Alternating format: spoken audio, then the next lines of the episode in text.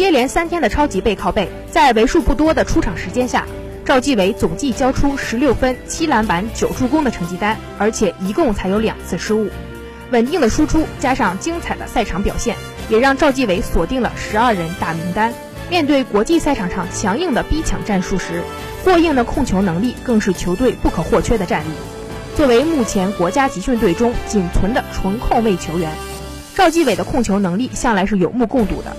在近来的热身赛中，犀利的突破和灵动的传球是贴在赵继伟身上的两大标签。在投篮方面也是表现的可圈可点。根据此前李楠指导公布的集训计划，国家队将在近日公布男篮世界杯的最终参赛名单。虽然在入选国家集训队之初，赵继伟糟糕的状态令人担忧，但是经过三个月的调整与恢复，目前赵继伟却是国家队后卫线上最令人放心的一个点。至今，赵继伟仍未满二十四周岁，却已遭受两次重大伤病，每一次回归对他来说都是异常艰难的挑战，但每一次他都能涅槃重生。